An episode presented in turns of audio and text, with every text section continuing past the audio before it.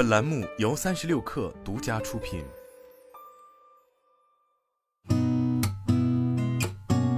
八点一刻，听互联网圈的新鲜事儿。今天是二零二三年九月二十七号，星期三，早上好，我是金盛。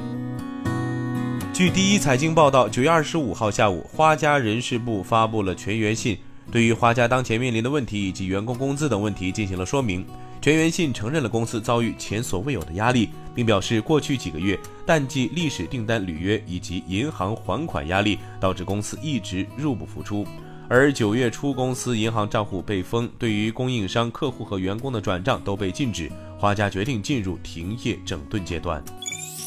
据中国证券报报道，中国民办教育协会对十月十五号起全面禁止校外培训进行辟谣。协会表示，教育部公布的校外培训行政处罚暂行办法，并非网传的要全面禁止校外培训，而是要依法管理校外培训。让合规者受到保护，让践法者付出代价，使校外培训在法治轨道上运行，推动行业健康发展。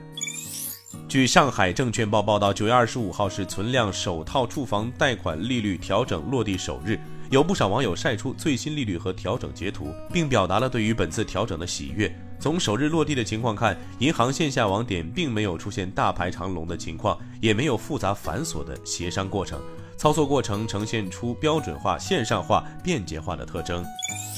据财联社报道，三星电子计划十月开始在印度生产笔记本电脑。一位知情人士表示，诺伊达工厂是该公司在印度最大的手机制造工厂，将容纳用于生产笔记本电脑的额外生产线。另一位知情人士表示，新设施将于十月开始运营，年产能可能会达到六万至七万台。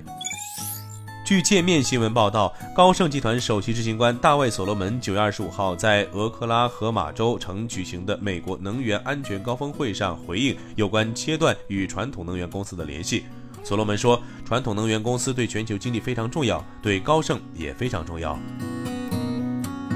今天咱们就先聊到这儿，我是金盛八点一刻，咱们明天见。